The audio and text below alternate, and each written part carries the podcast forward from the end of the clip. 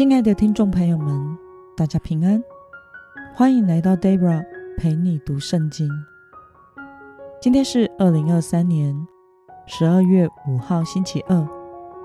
今天的你过得好吗？祝福您有个美好的一天。今天我所要分享的是我读经与灵修的心得。我所使用的灵修材料是每日活水。今天的主题是使命为先，甘心奉献。今天的经文在以斯拉记第三章五十五到七十节。我所使用的圣经版本是和合本修订版。那么，我们就先来读圣经喽。所罗门仆人的后裔，所泰的子孙，所斐列的子孙。比路大的子孙，亚拉的子孙，达坤的子孙，吉德的子孙，释法提亚的子孙，哈替的子孙，波黑列哈斯巴因的子孙，雅米的子孙，殿役和所罗门仆人的后裔，共三百九十二名。从特米拉、特哈萨、基律。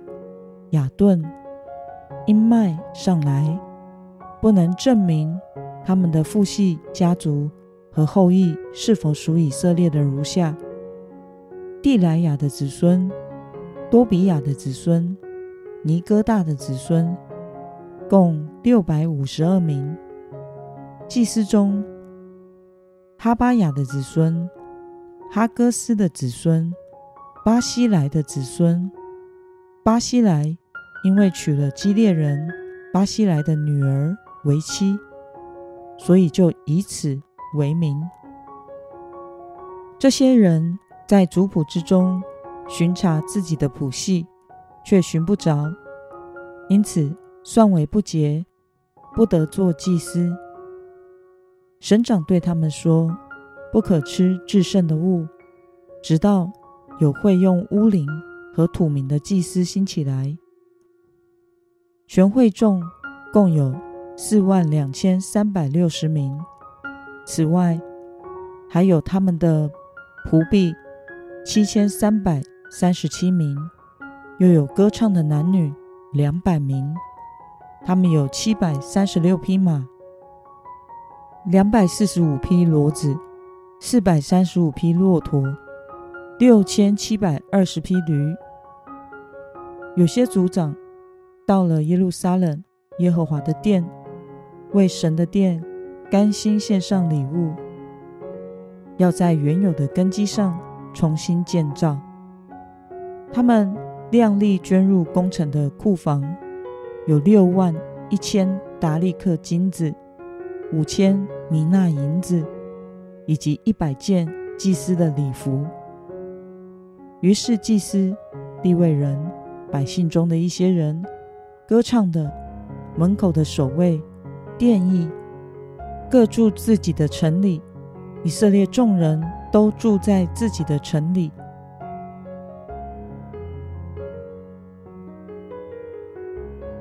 让我们来观察今天的经文内容。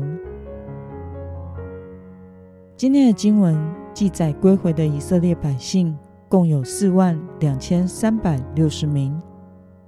归回的族长们。到耶路撒冷耶和华的殿，为神的殿甘心献上礼物，要在原有的根基上重新建造。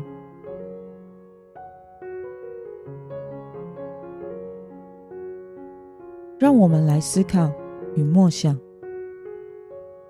为什么这些族长们甘心在定居安顿之前，就先来到耶路撒冷，为神的殿献上礼物呢？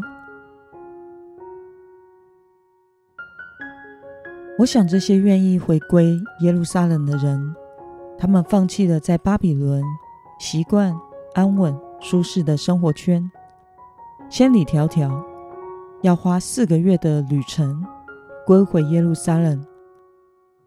他们的使命就是要重建圣殿，恢复向神的敬拜。因此，他们甘愿在还没有找到自己定居的安居之所之前，就先来向神献上重建圣殿所需要的花费。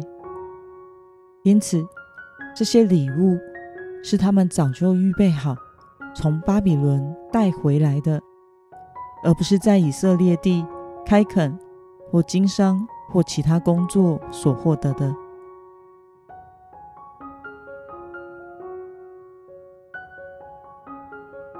那么，对于以色列人归回耶路撒冷之后，首先为了圣殿的重建来奉献，对此你有什么样的感想呢？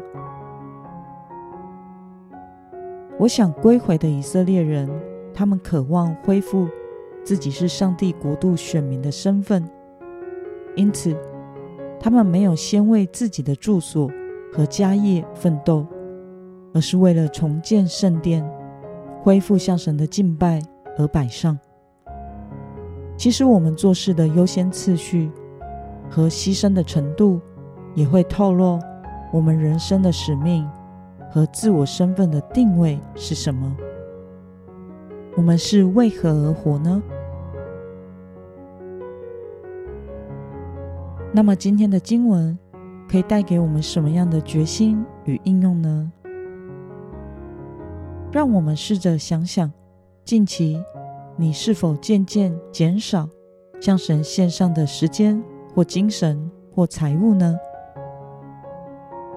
为了我们的人生使命是成为神国度君尊的祭司，甘心将我们的生命献给神。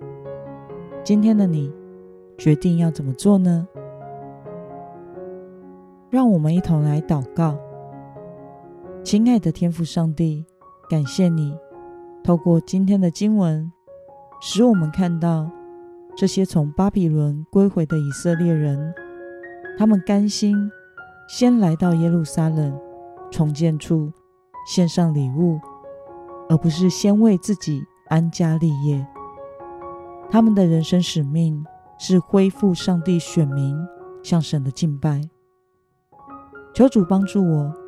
也能时常将我的身份和使命放在心里，以你为我生命中最优先的次序，活出一个为你而活的人生。奉耶稣基督得胜的名祷告，阿门。